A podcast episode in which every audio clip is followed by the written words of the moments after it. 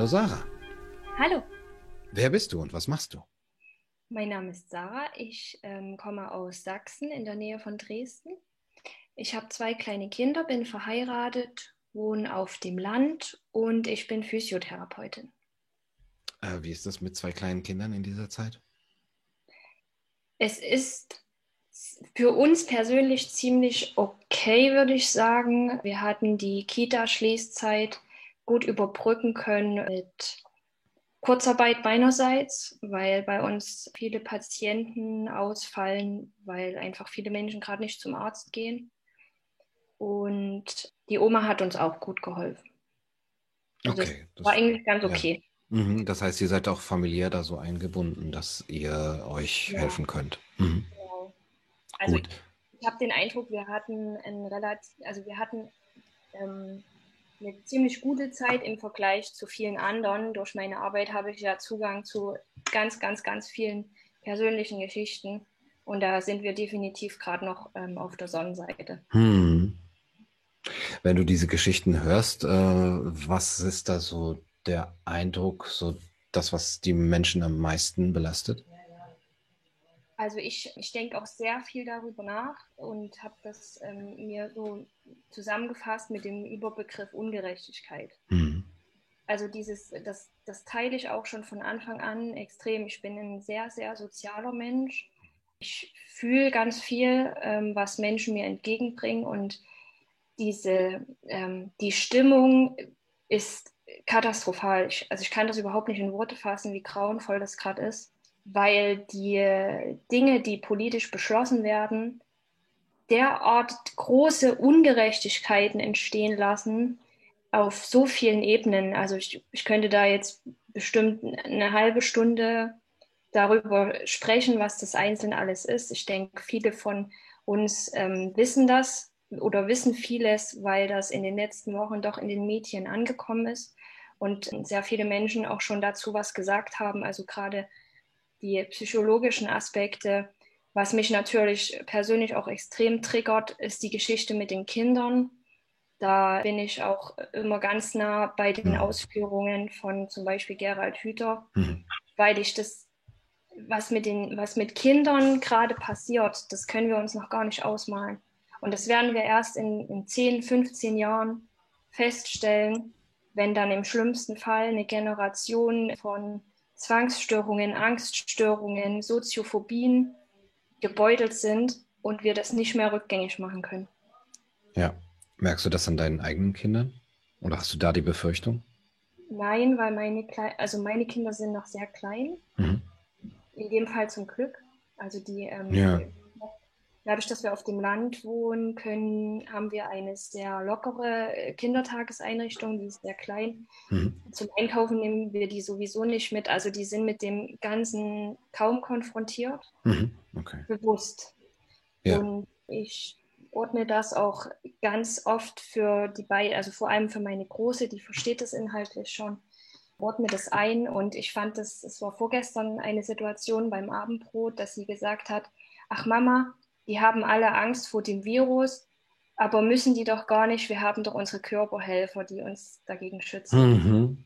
Mhm. Also das halt, ich habe ja auch die medizinischen Hintergrundinfos und ich habe ihr das mit dem Immunsystem einfach erklärt mhm. und bin einfach persönlich der Meinung, dass wir von der Natur, die von uns, die jetzt gesund sind und einfach ähm, in einem nicht ein gewisses Alter überschritten haben schon, wir äh, haben von der Natur alles, was wir brauchen, mhm. um damit umgehen zu können. Wir haben ein Immunsystem, wir haben ganz, ganz viele Dinge in unserem Körper drin, die dafür sorgen, dass wir mit Mikroorganismen klarkommen können.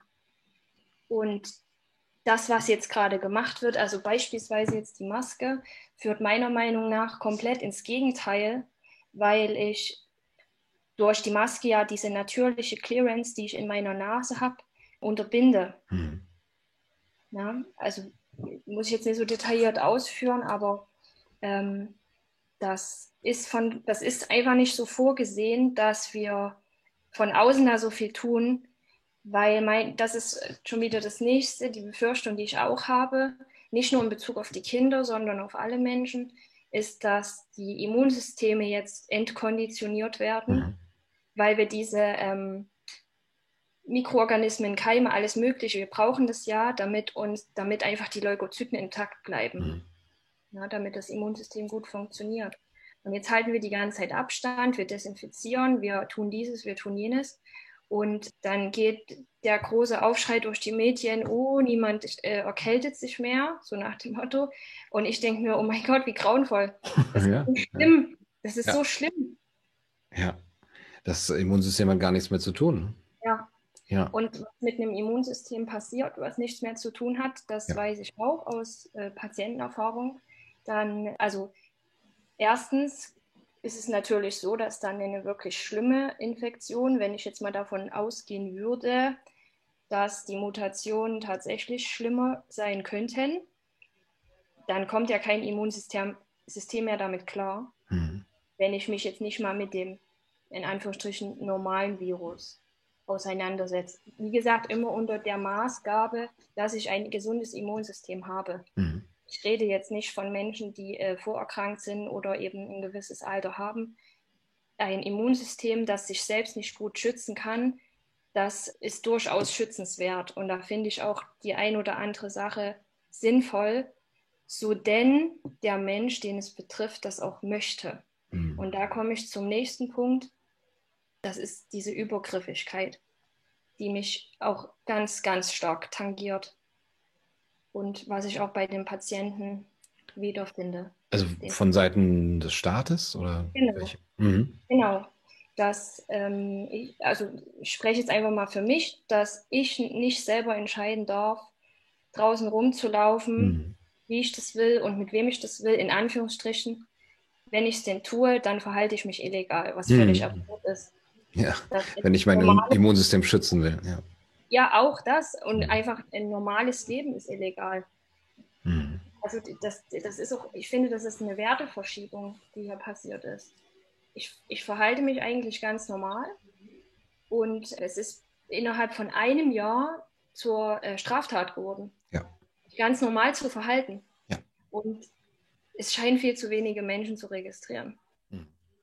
Atmen wollen, Atem holen wollen Beispiel, ist ja. illegal. Ich hatte, ich hatte gestern eine Situation, also ich kann jetzt ähm, seit kurzem nicht mehr einkaufen gehen, weil ich völlig dekompensiere wegen, also ich habe ja schon mal diese, diese soziale Geschichte bei mir erwähnt, dass ich, bei mir ist gar nicht so sehr das Problem die Maske bei mir selber, sondern dass ich den Menschen nicht ins Gesicht gucken kann. Mm, mm. Das macht mich irre. Das macht mich, das, das ist so schlimm. Und wenn ich dann noch in diesem geschlossenen Raum von einem Supermarkt drin bin, dann ähm, hat das fast schon sowas von einer reellen Psychose. Mhm. Das ist wirklich wie so ein Film dann. Und ähm, ich habe dann drüber nachgedacht gestern und habe mir so überlegt, dass äh, die Tatsache, dass mich das stört, dass ich andere Menschen nicht sehen kann, das ist ja was Physiologisches. Mhm. Also das ist nichts Krankhaftes. Das ist jetzt keine Angststörung oder so, sondern es ist einfach eine völlig normale Reaktion, die dem ganzen Rest aber jetzt mittlerweile schon abtrainiert hm, hm. Dass es sie nicht mehr stört, das ist eigentlich das Verstörende. Ne? Genau. Ja. Ähm, und das, ich merke das auch bei den Patienten, dass das vielen gar nicht auffällt. Ich habe jetzt schon von einer Patientin gehört, ähm, dass sie schon ein bisschen Bedenken hat, die Maske irgendwann wieder abzusetzen, weil äh, sie dann diesen, diese, dieses Liebgewonnene in hm. Anführungsstrichen nicht mehr hat. Hm. Also das, das ist wie so ein Teil des Körpers schon geworden. Ja, die Menschen werden ihre Fesseln lieben, wie Aldous Huxley gesagt hat. Ja, so und wie gesagt, ich bin eben einer der, gut, ich muss sagen, ich habe den Eindruck, es sind gar nicht mehr so wenige, die das anzweifeln. Und ja, ich, ich denke, ich habe schon den Eindruck, dass sich was tut, so in den Köpfen. Es ist nur noch nicht so richtig angekommen, dass man an dem Käfig auch rütteln kann. Mhm. Ja. Und also, denkst du, kann man? Definitiv. Also ich rüttel da ziemlich oft dran. Mhm. Und es passiert nichts. Ja. Vielleicht habe ich auch einfach nur Glück, kann auch sein. Mhm. Also dir, dir passiert nichts, meinst du? Mir passiert nichts. Ja, aber denkst du, dadurch wird etwas bewirkt, etwas Positives? ganz ehrlich, ich muss daran glauben, weil ähm, ich mir wieder aus meiner medizinischen Perspektive darüber im Klaren bin, dass das Virus nie verschwinden wird. Mhm. Und es gibt nur zwei Möglichkeiten, für mich jetzt gerade. Entweder wir machen auf ewig so weiter wie jetzt, weil es wird immer wieder was kommen. Es wird wieder dieses oder jenes oder äh, irgendwas bedrohliches, mikroorganistisches wird es immer geben. Und die zweite Möglichkeit ist, wir müssen aufhören damit. Weil diese, diese ähm, irgendwie wieder dieser Inzidenz hinterherrennen und wieder das versuchen und das versuchen. Es ist Augenwischerei. Das Virus wird niemals verschwinden. Wir sind als Menschen den äh, Mikroorganismen nicht überlegen. Das ist auch noch nie so gewesen. Wir können damit leben oder eben nicht. Und die. Variante, die jetzt gerade ist, ist, wir tun es einfach nicht. Wir, wir leben einfach nicht mehr aus Angst vor dem Tod. Ja. Und mhm. was soll das sein? Also was soll das sein? Und ähm, um jetzt nochmal darauf zurückzukommen, ich ähm, habe jetzt für mich den Weg gefunden, dass ich mein Leben, ich habe das Glück, dass ich das kann. Ich lebe mein Leben so, wie ich das will. Für mich hat sich wenig durch die Einschränkungen verändert an meiner Lebensrealität. Und ich habe jetzt bei mir bei der Arbeit ähm, dieses, ich, ich sage immer zu meiner Kollegin, wir sehen kleine Samen der Erkenntnis in die Menschen rein. Dann wachsen daraus Pflänzchen und die gehen raus in die Welt und sehen wieder neue Samen. Ich denke, dass das von, von unten bröckeln muss. Mhm. Von, von oben wird es, glaube ich, nicht bröckeln oder, oder sich nicht verändern weil es ja schon seit, also meiner Meinung nach geht es seit einer ganzen Weile nicht mehr um Gesundheit. Vielleicht ging es das noch nie, am Anfang habe ich das noch gedacht, sondern es geht nur um Macht. Ich sage immer, äh, spring, Äffchen, spring. Ich habe jetzt gesagt, du machst das. Ich habe jetzt gesagt, setz die Maske auf und morgen sage ach, ich habe es mir anders überlegt, setz mal lieber die Maske auf und jetzt setzen wir zwei Masken auf. Und ähm, ganz viele Menschen sagen noch, ja, gerne ist mir ein Rätsel. Also ja. irgendwann muss doch mal bei jedem ankommen, naja, aber wenn jetzt vor drei Monaten die Stoffmaske noch okay war und jetzt muss es plötzlich die nebenbei erwähnt total unökologische ähm, Einwegmaske sein, die in der Realität auch niemand nur einen Tag lang trägt. Das ist Quatsch, aber egal. Da geht es doch gar nicht mehr um, es geht nur noch ums Prinzip. Ja. geht einfach nur noch ums Prinzip, ich habe dir gesagt, du machst jetzt das und dann machst du das jetzt auch. Und ich würde nicht mal mit meinen Kindern so reden. Ich würde, wenn ich zu meinen Kindern sagen würde, gut, zu meinen vielleicht noch, aber mal gesetzt den Fall, ich hätte jetzt Teenager-Kinder, wenn ich zu denen sagen würde, ähm, räum jetzt dein Zimmer auf, dann kannst du an den Computer. Mhm. Dann macht das Kind das.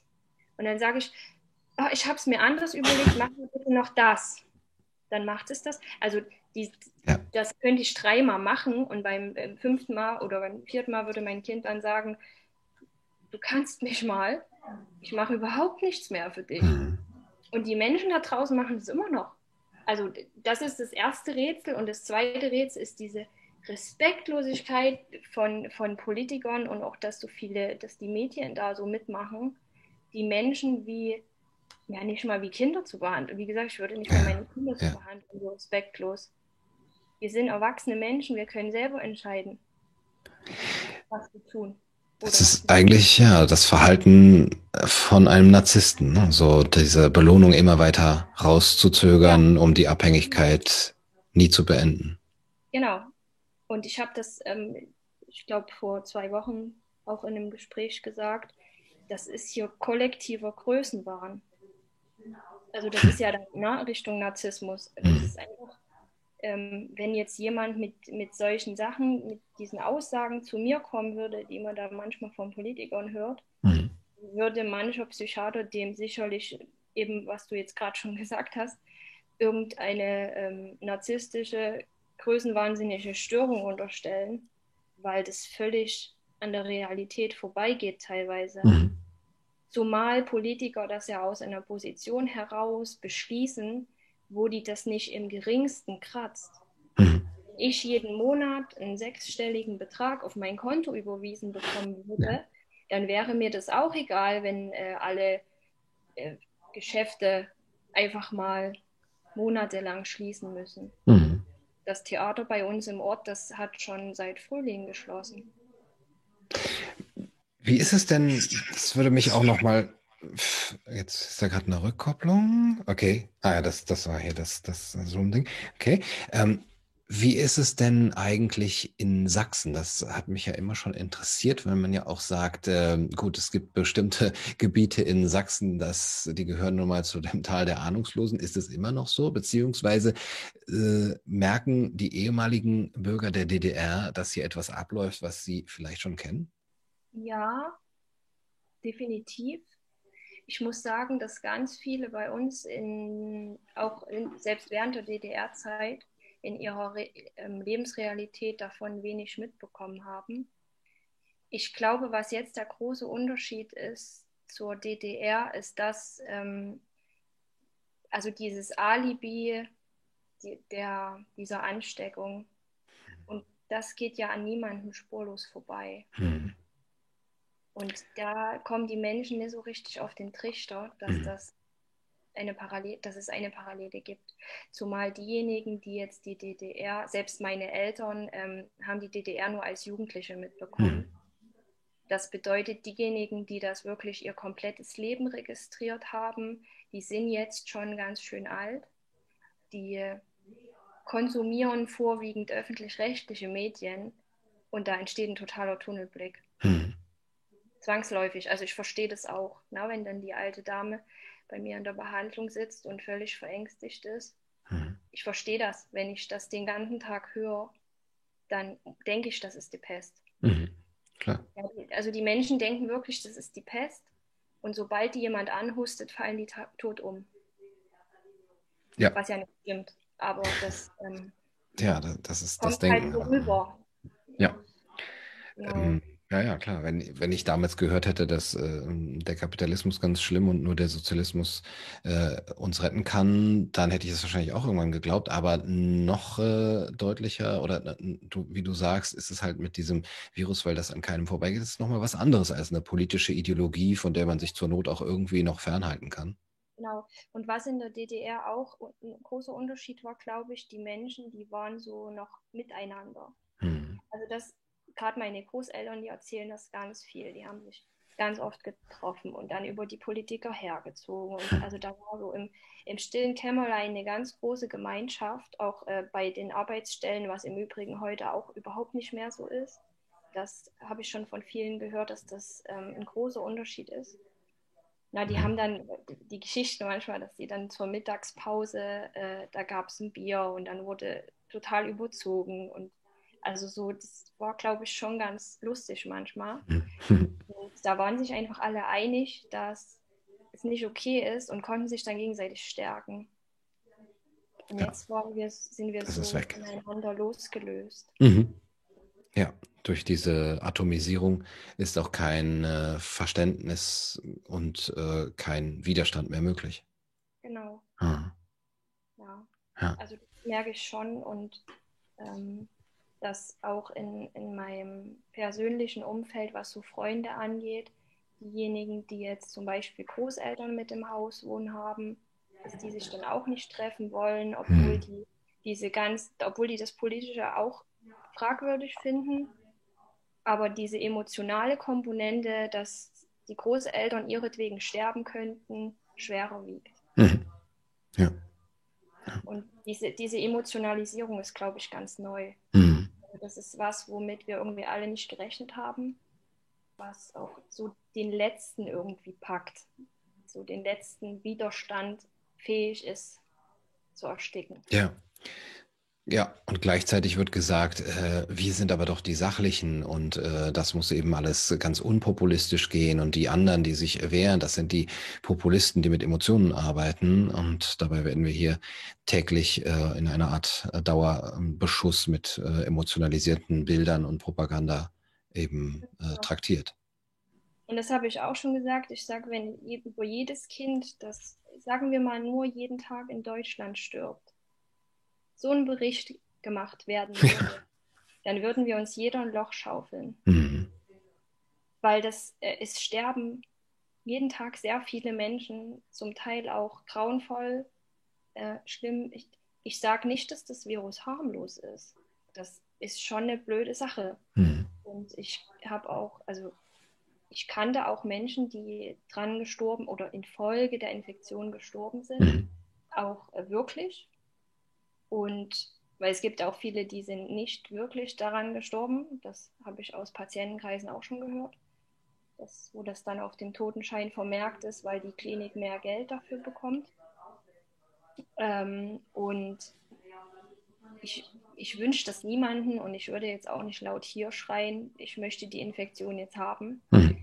Auf der anderen Seite ist diese Relation deswegen, weil diejenigen, die, also das wollte ich noch sagen, diejenigen, die daran gestorben sind, das waren sehr alte Menschen. Hm. Und es, also es tut mir jetzt leid für diejenigen, die das noch nicht auf dem Schirm hatten, aber alte Menschen sterben. Das ist so wieder so eine Sache der Natur. Das ist auch schon immer so gewesen. Und ähm, in der heutigen Zeit ist es nur, ähm, also da kann man eigentlich würfeln, woran es denn jetzt ist, weil an Altersschwäche stirbt niemand mehr.